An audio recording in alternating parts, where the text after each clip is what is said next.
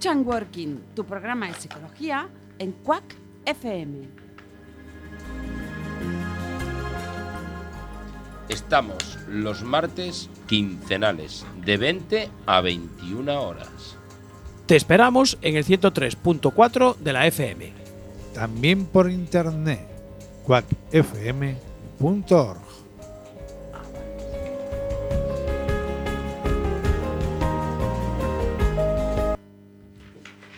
Muy buenas tardes, de nuevo martes, martes Thank Working. Voy a saludar antes de nada a nuestro técnico de sonido que hace posible que este programa salga al aire y realmente porque el técnico de sonido es lo más importante en un programa de radio. Muy buenas tardes, muchísimas gracias por ese elogio. Yo solo hago tocar unas teclas que la gente de Quack FM coloca aquí y yo esto sale al aire. Espero que el jueves digas lo mismo que he dicho yo, Jorge. Eh, lo diré. Muy bien.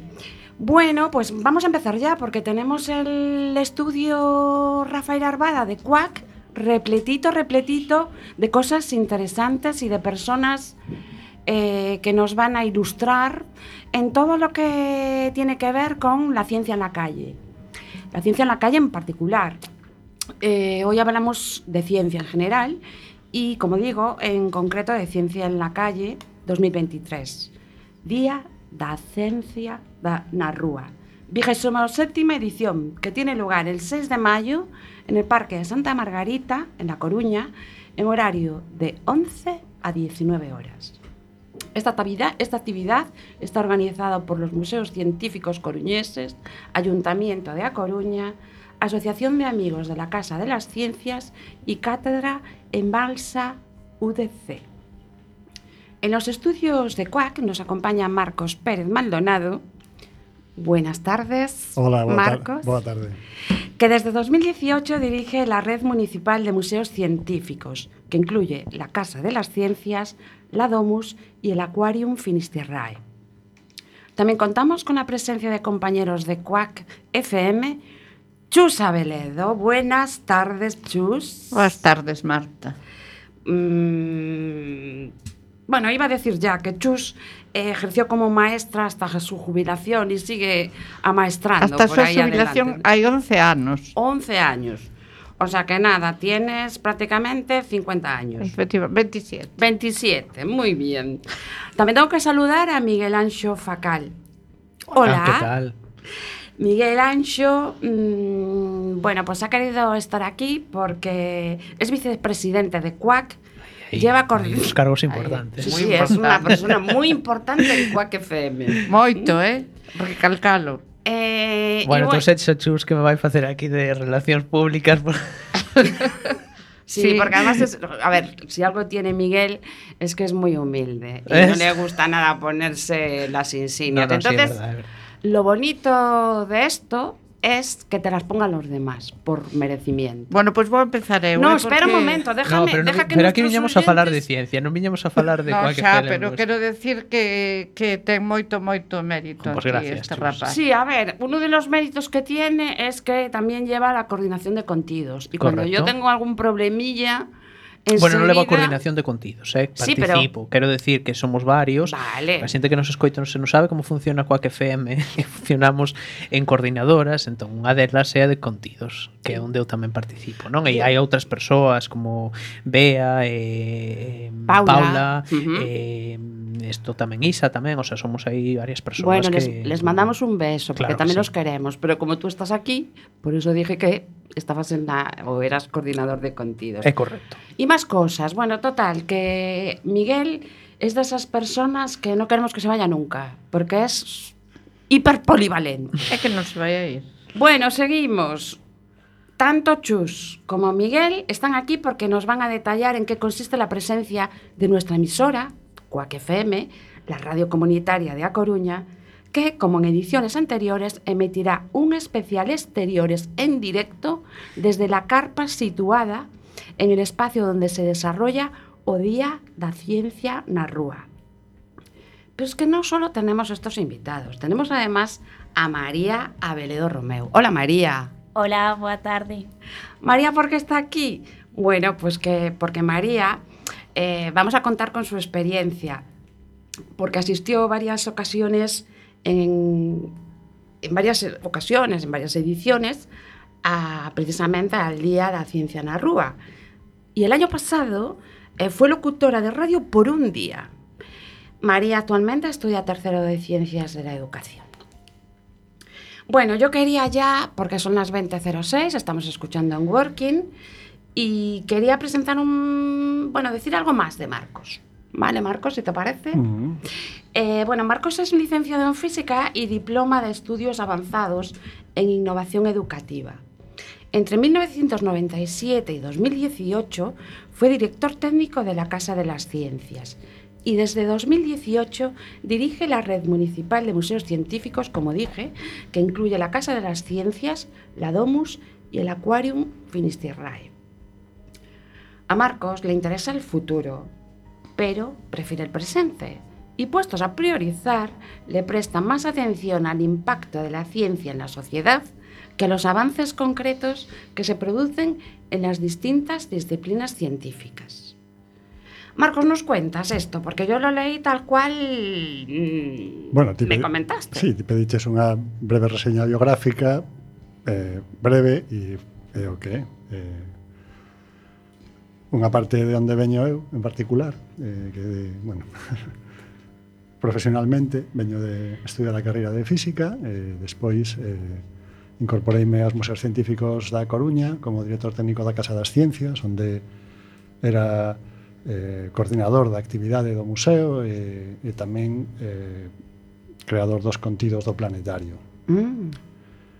E hai uns anos pois eh, asumín a dirección dos tres museos científicos onde teño a fortuna de traballar cun equipo fabuloso de profesionais eh, cos que aprendín cando cheguei e cos que sigo traballando hoxe encantado da vida.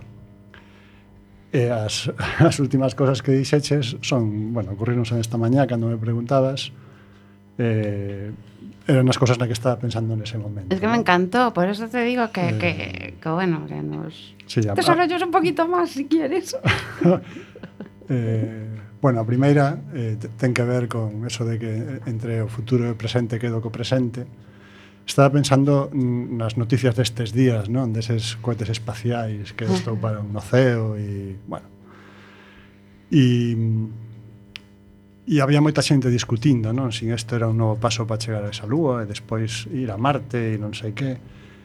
E, bueno, xa teño 53 anos, entón escoitei moitas veces estas historias, non? Ah. E e non lle vexo moito xeito. Uh. Mm. Decir, está moi ben ir ao espacio e ter, pero temos robots que fan moito mellor que os humanos. Decir, ah. Os lugares inhóspitos eh, son moito máis acaídos para máquinas que para seres humanos, que somos super delicados, non precisamos oxígeno, precisamos comer todos os días, desfacernos dos residuos, temos emocións, eh, aburrímonos, cansámonos, e, bueno, eh, o espazo non é o sitio máis idóneo para que esteamos nós. Pero, eh, claro, xunto a esta historia da noticia dos foguetes e o sono espacial, tiña que haber algo máis detrás, non? Entón, xusto pola mañán cando falamos, estaba pensando si eh, porque ao mesmo tempo estas empresas, estas compañías que están facendo estes avances son as mesmas que coa outra man están enchendo o ceo de Ajá. satélites que de aquí a pouco van eh, esvaecer por completo o firmamento, non? O, as estrelas do ceo, que é a, a materia coa que eu traballei moitos anos no planetario. Entón, é como un, un truco de trileiro, non? Por unha man, cunha man saco sonajero e coa outra fago, fago que ti non queres que vexa. E nese sentido, concreto, ampliando o foco, pois interese moito máis o presente, dicir o que está a pasar agora, as opcións que temos, mm. que non o futuro que sempre está feito de promesas que fai alguén con algunha intención. Seguro, claro.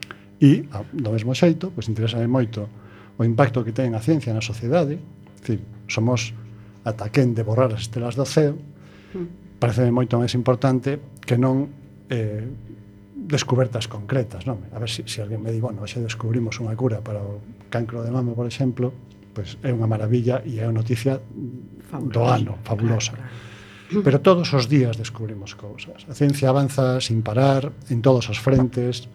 Eh, entón, digamos que hai que ter unha visión ampla de, de como cambia a ciencia no seu conxunto a sociedade e non quedar deslumbrado polos destellos puntuais que, que parece ao final que o que consiste na ciencia, non? xente facendo cosas maravillosas. Bueno, pois non sei, temos aí na pantalla que hoxe é o día da malaria, é o día dos pingüins, é o día do ADN, é o día dun montón de cousas científicas. Ah, sí.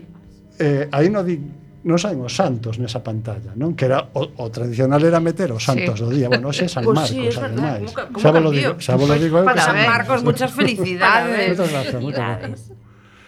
E é un pouco eh, o sentido da, bueno, da, do comentario ese biográfico así un pouco silvestre que, eh, que enviara esta mañá.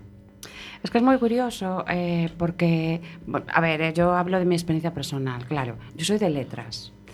Pero bueno, algo también de estadística y de ciencias, la psicología tiene mucho, ¿no? Y entonces mm, presumimos, o presumimos, o, o vamos, yo defiendo que es una ciencia, ¿no?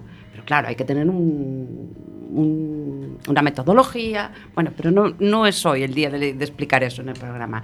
Pero a lo que Eh, ou voy sí, es eh, que- porque eu creo que ciencia Sí, é, pero volvemos. todo. Pero volvemos, porque es que tenemos aquí a Marcos y seguro que no puede venir todos los días que queramos. Eh, y lo que me refiero es que, por ejemplo, haciendo selección de personal a veces, ¿no?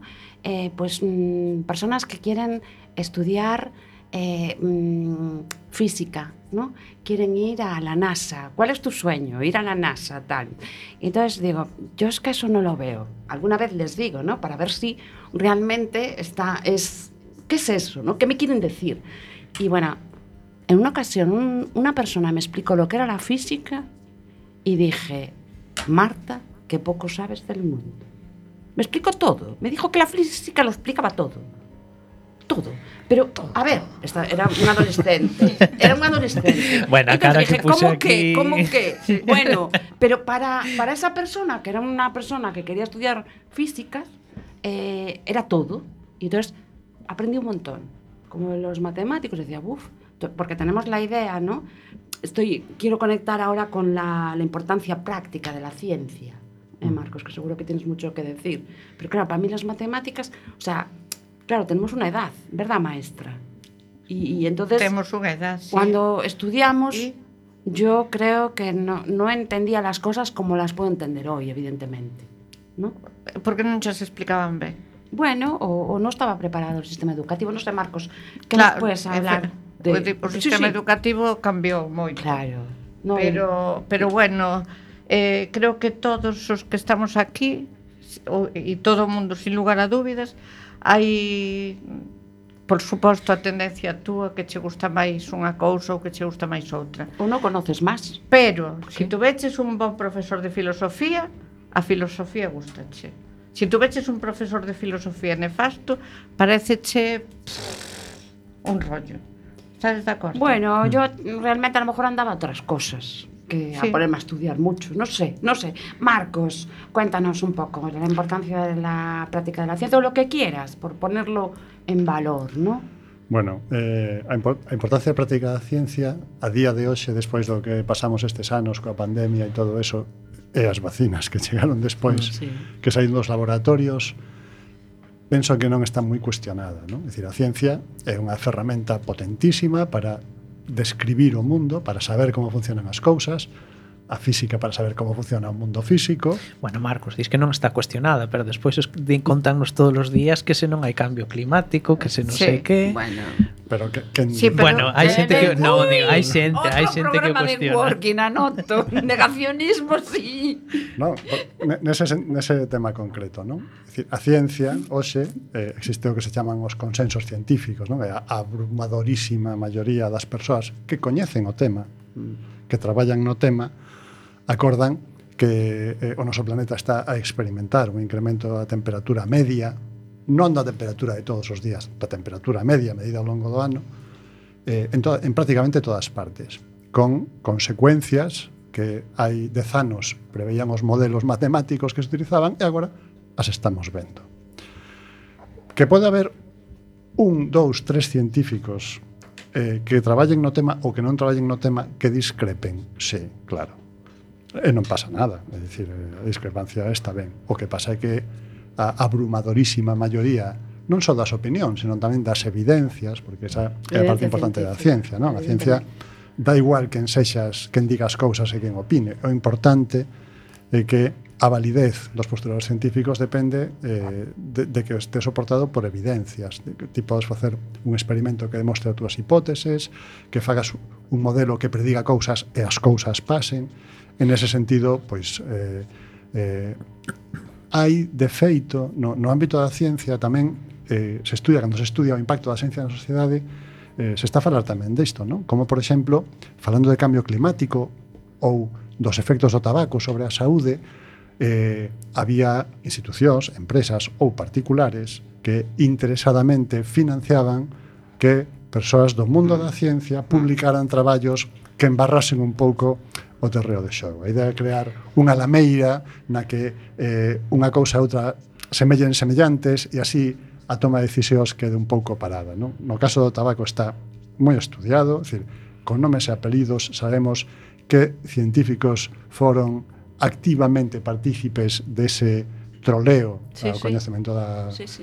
E, e, e co cambio climático Bueno, pois tamén sabemos que hai moitos estudios que se esgrimen cando se di que non existe cambio climático, que logo cando ves quen está financiando eses estudos, pois aparece unha petroleira detrás, non? Sí, sí. Pero, sabes, además ahora la información es mucho más accesible. Antes mmm, no teníamos, yo hablo por mí, tanto acceso para, sí, vale. para leer información un artículo, y a desinformación artículo, o información sí Eh, Entonces tú coges un poco, pues dependiendo incluso a veces de tu estado de ánimo. ¿no? Sí, o, otra cosa que vivimos tamén nun mundo onde é moi doado meterse nunha burbulla eh, hallarse das opinións variadas e quedar coas ah, opinións afins. No? Entón, es. se eu teño, polos motivos que sexan, mm. eh, quero crear unha contorna onde todo o mundo pense e alimente esa idea de que o cambio climático é un bulo, é moi doado entrar aí te sí, quedas aí, e logo sabes un día na tele e dis unhas variedade, mm. eh, pero ti non, non, non non sintes que sexas un bicho raro. No, no, porque claro. tes aí un soporte, existe un soporte social, unhas burbullas que favorecen eso. En calquera caso, aí sacachesme da, do argumento xusto na primeira curva. Ti preguntaras pola importancia da práctica científica. Sí, bueno, e ya metiéndonos en el Día de la Ciencia, entón, na rúa, eh, claro. Eu dicía, despois do que vivimos estes anos, coas vacinas, a, a COVID, É obvio que a ciencia é unha ferramenta formidable para eh, dende logo para mellorar algunhas cousas. Eh, e tamén para crear problemas novos, non? Pero ao mesmo tempo para resolvelos. Entón, eh, digamos que eso é como nos afecta a todos. Outra cousa distinta é, estabades a falar antes do ensino, da educación, de, de, de, de que pensamos cando somos noviños. Non? E aí sí que chego a, a miña sardiña particular que, que o Día da Ciencia na Rúa, igual ah. que os museos científicos, son lugares onde a xente non aprende ciencia que lle conta a outra xente, senón que ten a oportunidade de facer cousas que teñen que ver con como se fai a ciencia, que con como é a práctica científica. María, es verdad lo que dice. Bueno, tú crees que lo viviste eso? Eu creo que sí, sí porque vale. ademais eu tamén son eh, creo que aprender ciencia, para aprender ciencia, ti tes que facer ciencia. Eso é fundamental ao final, non? E eh, sobre todo para que, pois eso, crear pois unha motivación extra, e un interese pola ciencia. Se non facemos ciencia, non vamos a aprender ciencia. Perdón, ¿eh, Marcos? O sea, continúa. Lo que pasa que me parecía muy importante que María introdujera, porque ella lo ha vivido y es mucho más joven que todos los que estamos aquí. Claro, Bueno, claro, su, súper importante. Ujú. Aparte mencionou María a motivación, sí. porque resulta que a, a, as asignaturas de ciencias les pasa esta cosa un pouco rara que por unha banda moita rapazada pensa que son difíciles, non? Sí. Porque vas aí, eh, aínda que atendas na clase ou pensas que estás atendendo, escapanse cousas, logo non entendiches ben, eh, o que chegas para casa son problemas. en fin, sí. Eh, eh, eh, exercicios non, problemas, non? Que se antes abondo, pois máis problemas. E chegas a un examen pensando que sabías e ves que non sabes moito, non? Sí. E, e que moita xente suspende tamén, é dicir, son estatísticamente máis difíciles que outras. Sí. E iso fai que moita xente, cando ten que elixir, fuxa das ciencias. Lógico. E fuxa das mates. E mm. iso é, é moi habitual, non? Pero tamén hai outra lectura. Eh, nos propios centros escolares existe, eh, sobre todo nos institutos, a percepción de que, claro, como as ciencias son as, os estudos logo superiores que aparentemente teñen como millores salidas, non? Porque cando se fala do futuro, oh, claro, os matemáticos Las que no futuro, a ganar oh, dinero, os enxeñeiros, hai dez anos, non? Que agora hai sí. enxeñeiros que teñen problemas para traballar. Sí. Entón, créase esa especie de tensión entre as ciencias e as letras e parece que os de ciencias son como eh, o fast track, non? A, a primeira clase do sí. ensino. E é unha cousa realmente absurda, porque eh, eh, dicía a, a túa interlocutora do principio, as físicas explica todo, e non sí. é certo. O sea, bueno, o para ella sí, era o, una niña moi moi joven, moi moi joven. O comportamento humano que Faltaballe moito por coñecer. bueno, pero tenía su, su forma de verlo, ¿no? A lo mejor le faltaba expresarse más con más detalle. Bueno, pero, pero... quero decir, cousas tan importantísimas como o comportamento humano. Sí. Decir, eh, sacamos a vacina, non queremos vacina, non queremos poñer vacina, non yeah. nos fiamos, yeah. isto que, non? Por sí. que? Porque a ciencia pode chegar a unha solución, pero as solucións teñen que eh, permear a sociedade e, e o comportamento individual e social é unha cousa moi complicada que non es, non explica a física. No, bueno, pero hai moitas variables psicológicas, mm, por eso yo eh, quiero integrar la ciencia en la psicología, porque esto normalmente claro. es un programa de psicología, pero este tema le va a quenear pelo. Pois falando de psicología, como dixa María, que a motivación era ese aspecto como imprevisto que aparecía eh, nun día como Día de Ciencia na Rúa. Por qué? Porque ti pode ser mesmo un alumno que di de ciencia, de letras, non? Mm. Si eu estudo que sexa, pero apúntome a bombardeo do Día da Ciencia. E vou ali, preparamos uns experimentos, non sei. Sí. E vas, e, explicas os experimentos a xente que pasa por ali. Por un día, non estás ti pasivamente recibindo información, senón que ti estás activamente asumindo o rol de quen explica cousas, de quen provee información, de quen é o protagonista. Ai. E, e eso motiva. E eso fai que moita xente que ao millor por polas circunstancias que foran, diz, ah, es que a mí as ciencias, que non é meu as ciencias, diga, oh, mira, igual paga a pena ese puntito de esforzo extra ou sí non ser derrotista no sentido de que non, non vou estar á altura, non? Porque porque sí que che gusta ao final, non? E sí que o mm. ves útil. Además que non é unha, unha cousa só de ciencia, porque cando están ali tamén están divulgando, tamén están comunicando, non? Tamén como hai como máis cousas in, involucradas, penso eu tamén. Yo estuve leyendo la memoria, bueno, no sé si es exactamente la memoria, pero sí el, la recopilación que aparece en, en vuestra página web de amigos de Na amigos página- de la casina, de, de- a- a ver, Asociación da- asociación Aso- amigos, Asociación de Amigos la Casa de das las Ciencias, Ciencias, que recomiendo que todo el mundo le eche un vistazo. Y bueno, descargué el por proyectos 2022, tal. Yo le llamé memoria, ¿vale? Sí. Cuando lo archivé. Y bueno, he visto que se que estuvieron, tuvieron presencia 49 centros educativos, ¿no, Marcos? Es por, por contar un poco qué es ese ambiente de la ciencia en la, la calle y sí. desarrollo, eh, objetivo. Ao Día da Ciencia veñen eh, tres colectivos. O máis importante é alumnado e profes de centros educativos de educación infantil ah, no sabía. de primaria, eh, secundaria e bacharelato. Decir, venen, venen coles, institutos e escolas infantis moi importante. Moi importante. Moi importante. Eh, eh, e habitualmente traen os proxectos máis vistosos. E sitios onde ti pensas que, bueno, isto para vir cos... Eu cando iba coas miñas pequeniñas, non? Cando eran pequenas, mm. tal, pero seguimos seguimos indo ás súas carpas porque son espectaculares. E ese enfoque de que se pode facer actividades relacionadas coa ciencia a calquera edade é moi importante, porque formalmente a dos seis anos non empeza a festa científica. Ah, claro. No ensino. Pero bueno, aquí aos tres xa están traballando o tema. Non? Están os centros escolares, logo están as institucións científicas. Queremos crear un espazo onde a rapazada poda ver o que se fai A outros niveis, a, outros a, a los niveis. científicos en eh, personas, científicos, que non son aquellos locos, no, que salían antes. A xente eh. de bata blanca, non? Que están ali coas súas batas. La, lo, lo de eh, los laboratorios. Eh, sí.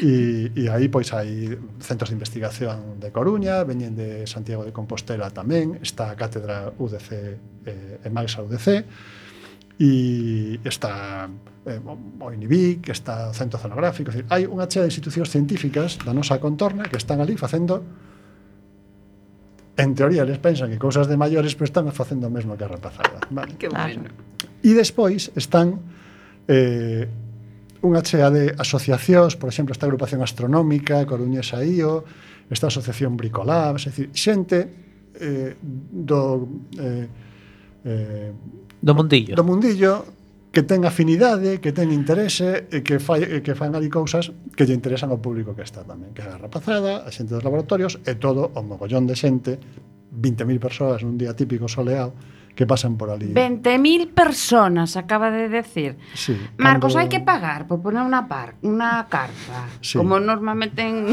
sí, sí. sí, no, non, sí e non. Os coles non pagan, ah. aos coles pagamolle eh, a organización. Ya.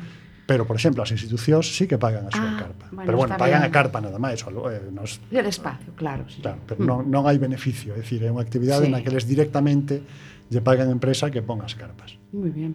Ah, claro, porque eso é es infraestructura que Claro, poner, eso tamén ¿no? é, é amosarse a, ao público. Claro, pero... pensade tamén que eh, prácticamente todos os proxectos de investigación hoxe exixen que se faga comunicación pública do que estás ah, a facer. Ah, claro, claro. E ir a un sitio onde hai 20.000 persoas ah. eh, nun ambiente así que é festivo, pero ao mesmo tempo de aprendizaxe, Eso é maravilloso. dicir. mola moi. Claro, desde o punto mola. de vista da eficiencia da inversión, vamos, non hai cousa semellante. A ver, como Nosotros... se fai unha casa, unha casa ou unha parede con cáscaras de mesilóns, por exemplo? Bueno, el, sacar el ADN de un... No es que non sei, sé, lo leí por aí e dije, ostras, tengo que dedicarle máis tiempo a, a ojear todo lo que hai, en vez de hacerle tanto caso a Cuac buscando locutores por aí, ¿no? No, bueno, é que é que a nosa a nosa misión nese bueno. día é que que eso chegue tamén a xente que non claro. está ali.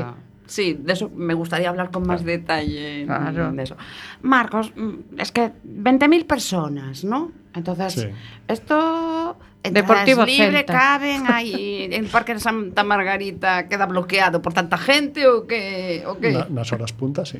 Ah. Ao longo do día, bueno, xa os que estades ali xa vedes, é, é unha romería, é unha xente que chega eh, a ver, podemos facer cálculos, eh? vale. Aí Venga, este ano temos 56 carpas. Eh, o Día da Ciencia na Rúa, eu penso que dos máis grandes da historia. Ah, eh, sí? ocupamos os arredores da Casa das Ciencias, a Rosaleda e tamén este ano por primeira vez a, o ah. anfiteatro. Ah. Chega ao anfiteatro. Sí, temos... Nosotros non necesitamos carpa, nos ponemos debajo de Dez la, carpas. de lo, del techito de sí. la Casa das Ciencias. Estamos en un sitio privilexiado. Estamos nun sitio Como privilexiado. Eh, tiene eh, que o sea, ser. É unha maravilla, é unha maravilla. Claro, pues, claro. Muchas gracias. Solo nos falta tener unha buena, una buena visibilidade máxima. No por, por ali pasa todo o mundo. Por ali pasa todo o mundo. Tamén é unha responsabilidade. Mm, porque sí. tedes moita xente ali explicando cousas e hai que poñer o volume un pouco máis baixo que ano pasado. Aí está, aí nos está tirando as orellas, ves? Bueno, cambiamos poner el volumen máis bajo se si nos ponen a wifi potente.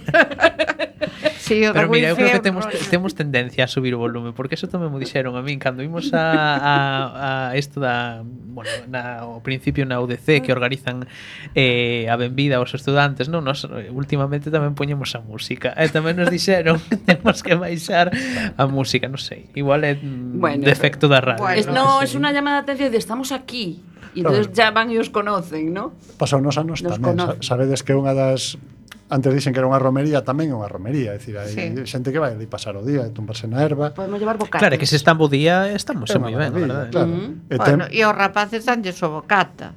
Sí, a claro, co com comen alí. Comen alí. Ah, hai sí. moitísima vida social, eso que eso tamén moitísima. ten que explicar sí. María, que decir, é, unha, é un día de festa, non? Que pasa? Que nós, nese contexto festivo, levamos aos cabezudos, Ah, sí. que bien que son esas personaxes, Esos bueno, pues, científicos. eh, eh, senlleiros, que e, por exemplo, ano pasado iban os cabezudos cunha charanga bastante ruidosa. O sea que hai que estar todo el día allí, ponerse aí a las 11 de en punto, bueno, a las 10 No, para sí, colocar que- todo lo de cuac, ¿no? Uh -huh. E despois estar de 11 a 7 Bueno, e de Coac temos moito rollo que montar Pero a xente pode Pero, claro Ahora punta que hora é, Marcos? As 12 por aí, non? Ahora... Hai, hai dúas horas punta Unha pola mañá e outra pola tarde Pero son horas moi extendidas É dicir, de 5 a 7 pola tarde eh, Hora, eh, digamos Hora punta E pola mañán de 12 a 2 Sí, bueno, pero que eu creo que xa o podemos decir que creo que cando vimos eh, estar os de Quack FM aí facendo directo. Por la mañana. Sí. Por la mañana. Lógico, porque nosotros tenemos que ir a comer. Todas no, cosas. bueno, ali tamén se podía comer, pero é moi o directo é moi é moi costoso, quero decir, é un traballo bastante a nivel de producción. Pois non sei, eh, que, pois pues non debe de ser moi moi moi difícil porque repetimos, repetimos e tripitimos. Bueno, porque nos gusta traballar. Gustanos o que facemos. Pero pero vamos, é que hai que Bueno. hai que andar ao, ao loro de que a quen lle toca, como é decir, a organización Sí, e a bueno, pero bueno. é complexa. Sí les diremos a los oyentes que si venga la gente de Cuac trabajando, fliparían. ¿Eh?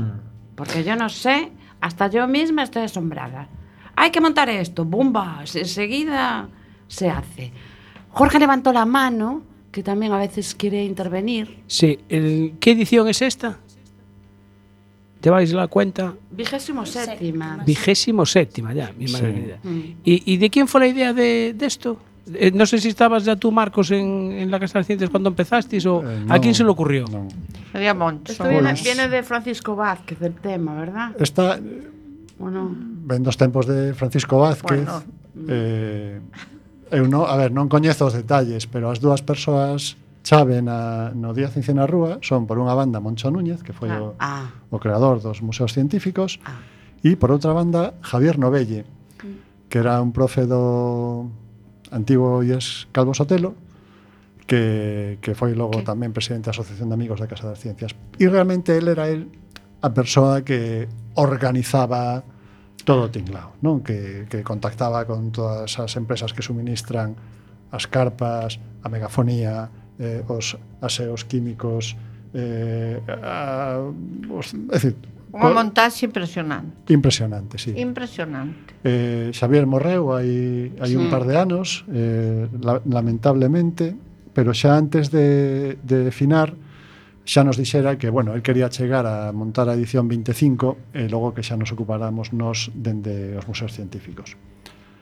Eh, bueno, foi unha lástima, pero penso que que o ano pasado a ver, non pode non, non foi tan boa como as que montaba el vale, porque foi a primeira eh. que montamos nós e cometimos erros que el seguro que non cometería pero saíron as cousas bastante ben. Dicir, estou seguro que... Eso notadestelo vos, pero desde fora sí, non foi apreciable. No, eso en la trastienda sabréis, pero la, el impacto... Bueno, Javier estará orgulloso de, do traballo que fixemos, porque pues o, a esencia do Día Cence na Rúa sigue aí, que o protagonismo dos nenos e das nenas, dos profes que, que amosan nesas poucas horas de día o traballo que levan facendo durante moitas semanas, que eso antes falaba desde do que custa producir as cousas. Sí. Pensade que en, en todos os centros escolares que participan nesta historia, pois levan semanas ou meses preparando que experimentos, discutindo como facelo, ensaiando e con moita ilusión para que ese día pois funcione todo ben. Que papel juega el Ayuntamiento de La Coruña, Marcos? Pero tendremos que hacer unha mención tamén, apoio ou non? ¿O no tiene nada que ver? Bueno, claro, o Concello organiza, sí. o Concello organiza, os museos científicos mm. somos un servizo municipal, eh, non somos traballadores públicos e nese sentido eh, eh, o apoio do Concello é, é absoluto. Ademais do Concello, eh, hai eh, tres institucións que participan. A Asociación de Amigos da Casa das Ciencias, eh, está a, a Cátedra Emalsa, UDC, sí. que financia cunha cantidade moi importante o, a celebración do día, E logo a Fundación Española para a Ciencia e a Tecnoloxía, que é unha entidade que eh, todos os anos saca unhas convocatorias de axudas para proxectos de divulgación científica e eh, eh, o Día da Ciencia concorre dende hai anos e eh, sempre consigue tamén unha, unha subvención para, digamos, redondear o orzamento. Uh -huh. E outra, outra preguntilla que, que se me ocurre a mí es pensar, porque claro, a mí esto me, me, me, me da un subidón, ¿no? Me imagino ya 20.000 personas, otra vez, la, otra edición. Eh, la profesión de científico, así brevemente, ¿no? Porque es muy importante la ciencia, quedó Sí. dicho, tú, tú, tú, tú, tú. nada en dos minutitos, nada sin meternos, porque eso es para otro programa de Working también. A ver, eu non son moi experto. Eu coñezo moi ben a profesión de comunicador científico, que é a miña, o museógrafo, se queredes. eh, a profesión de, de axente de que fai ciencia eh, en España está a mudar. Viñamos dun bueno, dunha época complicada eh, a singularidade da ciencia en España é que está moito peor financiada que na nosa contorna. É dicir, o resto dos países de Europa financian moitísimo mellor a ciencia. Eh, a idea se cadra era que aquí pensaban eh, que a ciencia era, era un luxo. Claro, eles fan ciencia porque é un luxo que se poden permitir. E, E, e, e, e en outros países, en Inglaterra, en Francia, en Alemania, decían, non, É unha necesidade. Podemos, é dicir, nos temos todo isto porque facemos ciencia, é dicir, a ciencia é un motor económico fundamental nestes países de progreso e, e nese sentido, pois en España están mudando as cousas, ¿no? Nos últimos anos, pois eh, ten habido temos visto eh, pouco a pouco, a modo, pois eses cambios. Que ocorre? Que ese, ese esforzo extra de financiar a actividade científica tamén ten que vir acompañado dun esforzo por mellorar as condicións de traballo das persoas que están aí. ¿no? O entón, sea, como unha profesión cualquiera que se precie. Esa ¿no? profesión existe, pero digamos que o, a vida normal dunha persoa que entra dende que acaba a universidade e eh, eh, empeza a investigar, pois pasa por unha sucesión de antes pois nin sequera cotizaba cando estaba facendo autor, decir, unhas cousas que profesionalmente facían que fora unha profesión pouco atractiva, non? Dicen, ah, isto ten, que é moi vocacional, e que eh, horario do científico non existe, sempre hai que estar disponible E esas cousas, pois claro, a xente xa se dá conta de que non funciona. Hai que, que... hai que pagar facturas. Claro. E comer. E moita xente pois busca tamén unha mínima estabilidade, é dicir, saber se o ano que ven vai poder pagar hipoteca ou non vai poder pagar hipoteca, non?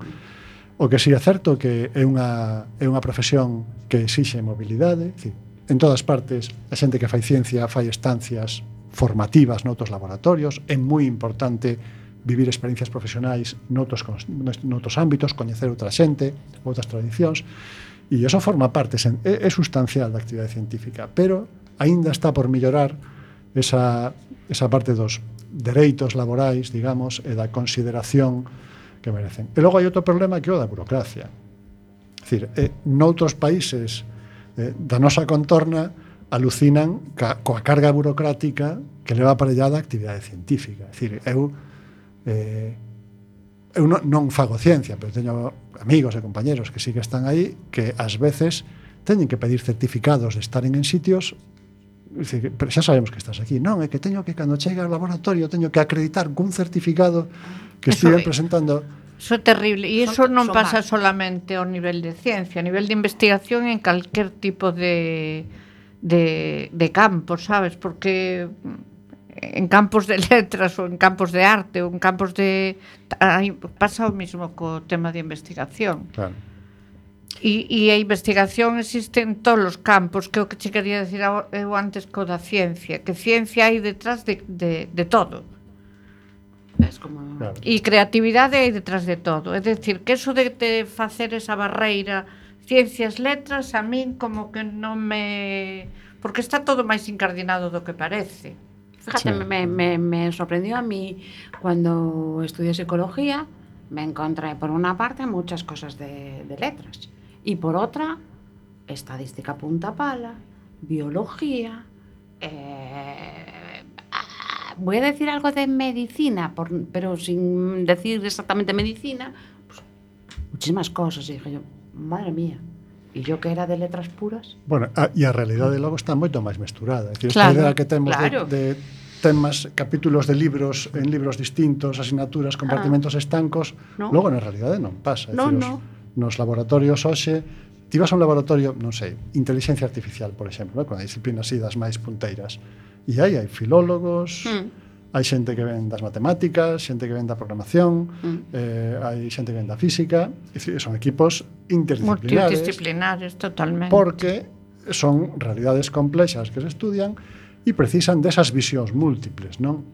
E, e nese sentido, bueno, Antes, cando me preguntabas, a vida do científico, dixen a parte negativa. Vale. Vamos a la positiva. Ah, 20-40. A, a parte positiva. A parte positiva é que se che gusta, é dicir, igual que hai xente que lle gustan as artes e o deseño, non? Sí. Ou que lle gusta eh, ler e escribir hacer radio, historia, el que le gusta tal, hacer radio ou facer radio ou como Miguel, que é polivalente ou contar as cousas, non? Cando sí. son periodista, bueno, paixón por contar as cousas e tal, bueno, a xente que lle gusta a ciencia eh, ter o privilexio logo de, de, de traballar en ámbitos científicos na investigación ou noutros ámbitos paralelos é eh, unha maravilla porque estás traballando nunha cousa que che enche personalmente non? na que aprend, a, claro, aprender supón eh, entón, nese sentido sí que é certo que, que, que hai algo vocacional non? É dicir, debe ser moi difícil ser un músico se non che gusta a música sí, sí.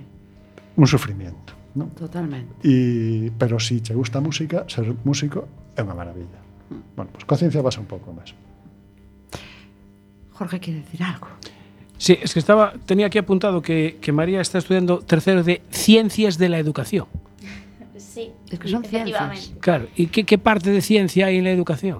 eh, pois eu penso que todo, no? Eu estou estudando pois educación primaria. Como la física que me decía Efectivamente. a mí. Eh, ao final eh, todo ten que ser pois eh, unha aprendizaxe pois interdisciplinar que te sirva pois as ciencias tente, eh, teñen te que servir tan, en todas as asignaturas, igual que inglés, igual que música, igual que todo. Eh, todo que ten que ser como pois cíclico eh, poder compaxinar todo. Non podes pretender ter eh, pois eh, unha clase de calquera cousa de sociales sen ter en conta pois todas as demás asignaturas, non? Eh, pois é unha ciencia tamén porque ten unha gran parte pois tamén de investigación, de é unha aprendizaxe pois eso constante eh, na cal pois temos que observar o noso entorno pois para poder pois mellorar e pois eso, eh, realizar unha aprendizaxe pois moitísimo máis productiva. Pero É como- esto, esto, A perdón, a- esto antes tenía otro nombre, lo de Ciencia de la Educación o Pois sinceramente eh, non estou informada. Era, eras Pero, maestra. claro, ahí es donde quería llegar. aquí a Ahí la maestra. Claro, es que me, me lo estaba imaginando. Y si esto era, te iba a decir, esto era lo que antes llamaba magisterio. Efectivamente. Sí. Sí, Chus, ¿no? Sí. Es verdad. Tú non estudiaste? Ahora son ciencias e me parece moi bien. Antes chamábase magisterio. Magisterio. Non era carreira universitaria. Bueno, moita xente lle chama así tamén. Bueno, a min parece, sinceramente, a min encántame decir que son mestra ou que fun mestra, aínda que é moi pretencioso, porque o mestre é o sumo en todo. E, e bueno, a verdade é que o que di, o que di María é certo, porque un mestre ten que abrancar todo, todo encontraste con situacións nas que tes que tirar por donde por donde sea. Eu estuve moitos moitos anos de Dios, bueno, eso tamén Muchos años de Dios estuvo, eh, cuidado. Tes, para pa outro programa con sí, a vida sí. dos, dos Mira, mestres, tes hacer, para outro programa. Voy a eh. hacer una cosa. Quiero mm, decir algo que no me puede quedar fuera. Vale, que es que hoy en Quack FM se estrenó un programa de radio Sí, al hilo de esto que es Onda Ciencia. Vamos ahí, un momento promoción, emitió- momento promoción. Se emitió hoy a la una. Correcto. ¿Mm? Y nada, te doy 30 segundos, Nada, Miguel, moi rápido. Eu porque... vin aquí a soltar a miña cuña de programa, Venga. no? Bueno, é un programa así moi rápido. É un programa, podemos decir, comunitario que facemos en Coac FM en colaboración ca Universidade da Coruña.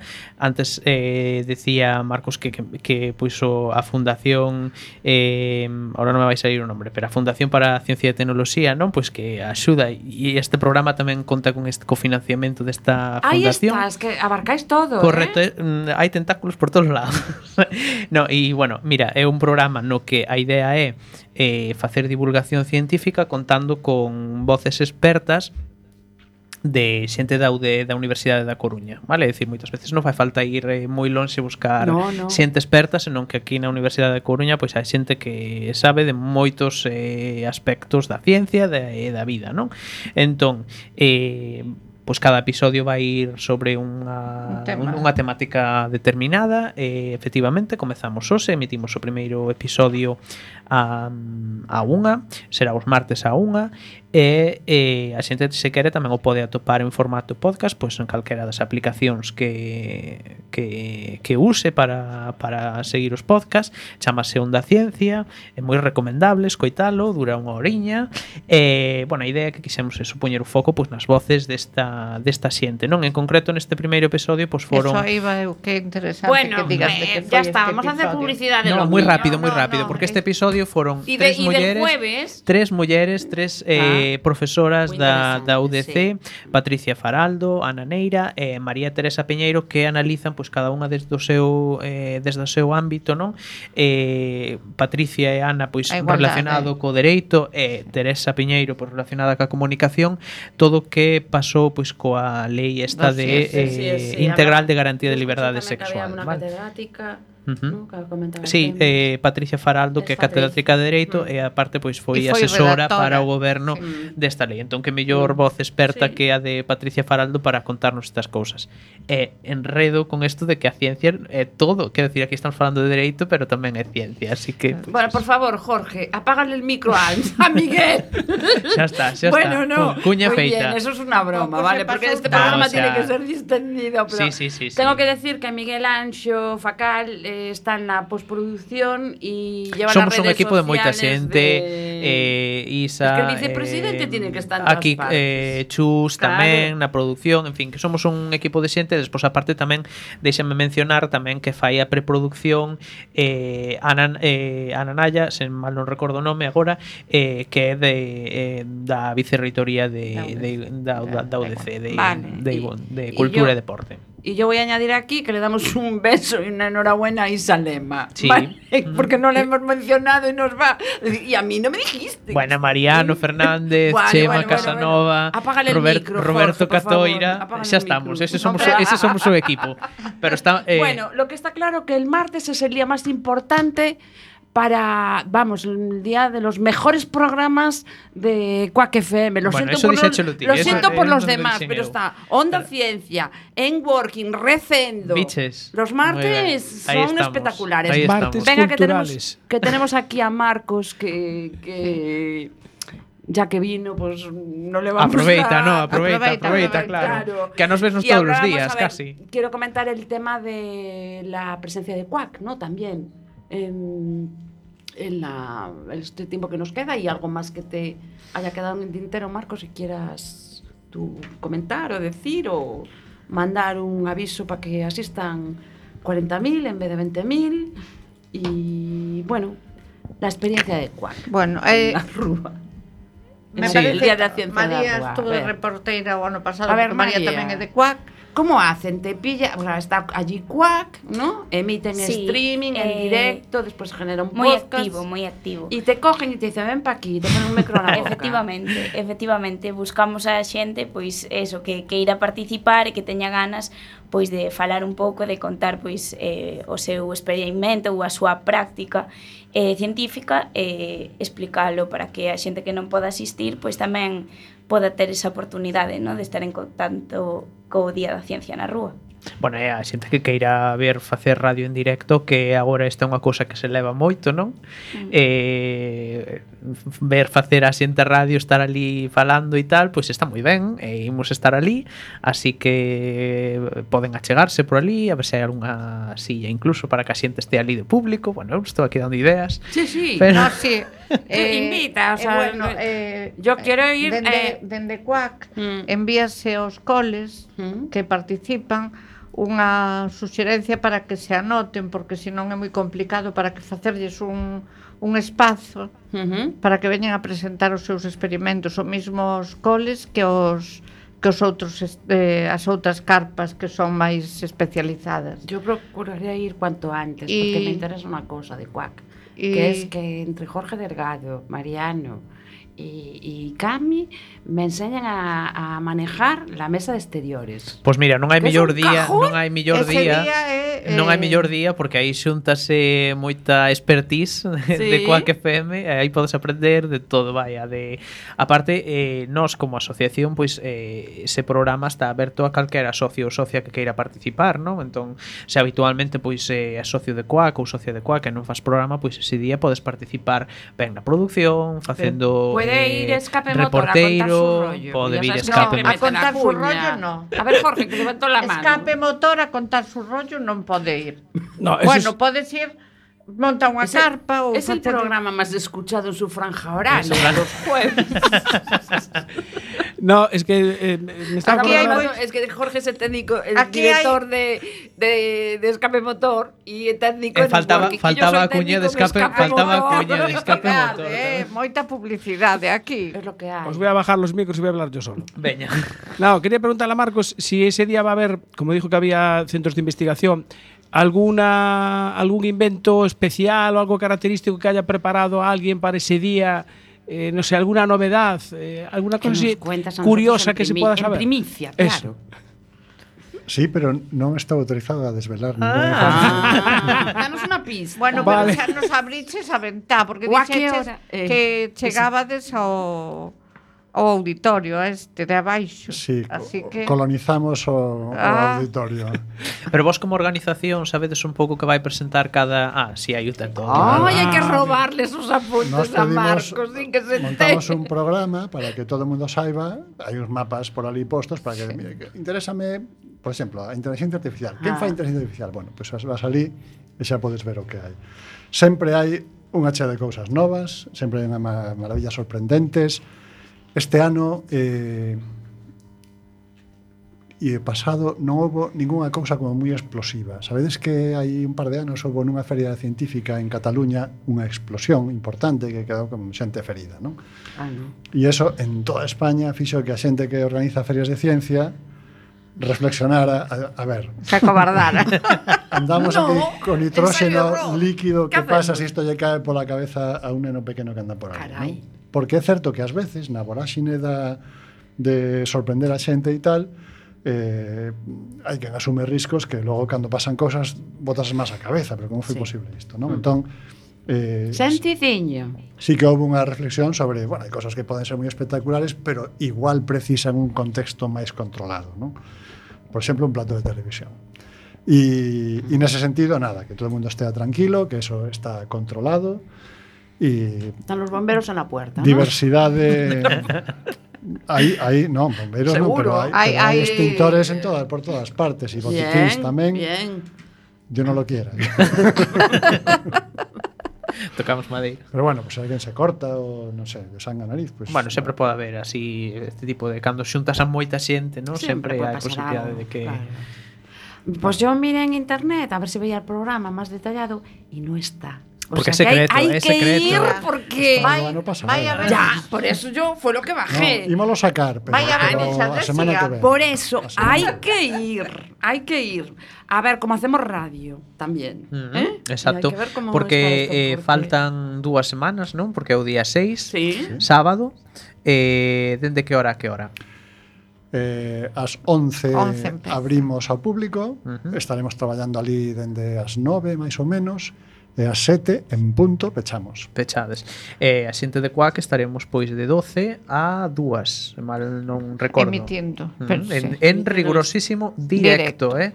que isto para unha radio comunitaria eh, cos medios que temos pois poder emitir en directo, bueno, que axuda tamén eh, dos museos non e que, que axuda que nos prestan pero poder emitir así en directo desde o centro da cidade pois moito. eh, Mola aquí hai que tamén aplaudir a xente de tecnoloxía de Quack FM eh, bueno, sí. bueno. O sea, es aquí somos en Quack FM somos moi pouco de tirarnos flores a nos no, mesmos no, pero vamos a, ya te digo, vamos a poner las insignias a los demás no, pero... pero entre todos malo será que non salga uno, algo bueno para cada a verdade verdade é que é un pouco o, o, o tempo que está salía un pouco, uh, sabes, plan voráxine e, e acabas como, como cansado, pero ano que ven repites. A ver, somos la única emisora coruñesa que somos capaces de hacer eso. Ese, este non pode facer nadie Yo máis. non sei. Que emisora coruñesa ten dous estudios? Que emisora coruñesa ten dous estudios? Y semejante plantel no de profesionales, de expertos. Exacto, exacto. Sabiendo que después a una le dicen,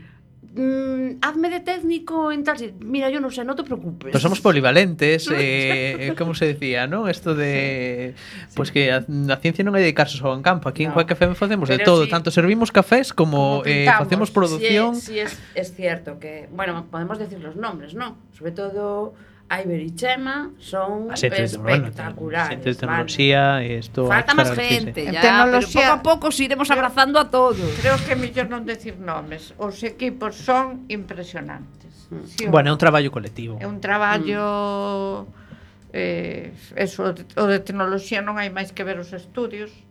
De que feito, ben pintados están. De feito, ¿no? non, que ben pintados, que ben montados. E que color máis bonito, que foi feito Miguel. todo. foi todo feito coas más da xente de coac voluntaria que, que sabe e quere. E, e a verdade é que isto foi unha, unha levaron unha sorpresa tremenda cando viñeron a, a inaugurar o estudio Rafael Arbada os da cadena SER. No, bueno, nos ya veis, nos está poniendo Jorge la musiquilla, eso Un minuto. Ya eso. Eh, significa Marcos, que temos que despedir. ¿Quieres comentar algo más o así para que termines tú Nada, que, como estrella invitada? Que, que, que o pasedes ben ese día, que, que veña xente a disfrutar, que veña cedo eh, para ter máis tempo para ver as cousas con calma, a pasear e, e que se resulta que despois de ver ali o Día da Ciencia quere ir a Domus ou Acuario, ese día a visita é gratuita aos dous centros tamén, e a Casa das Ciencias. Entón que é unha xornada de festa a tope. Nos tenemos que ir. Gracias, Marcos Pérez Maldonado. Muchísimas gracias por estar con nosotros. María, repite cuando quieras, Marcos, tú también. Eh, Miguel. Miguel, puedes quedarte cuando quieras. Vente Nada, a como- ah, como antes teño programa, Un beso muy grande. Nos vamos. Chao. Adiós.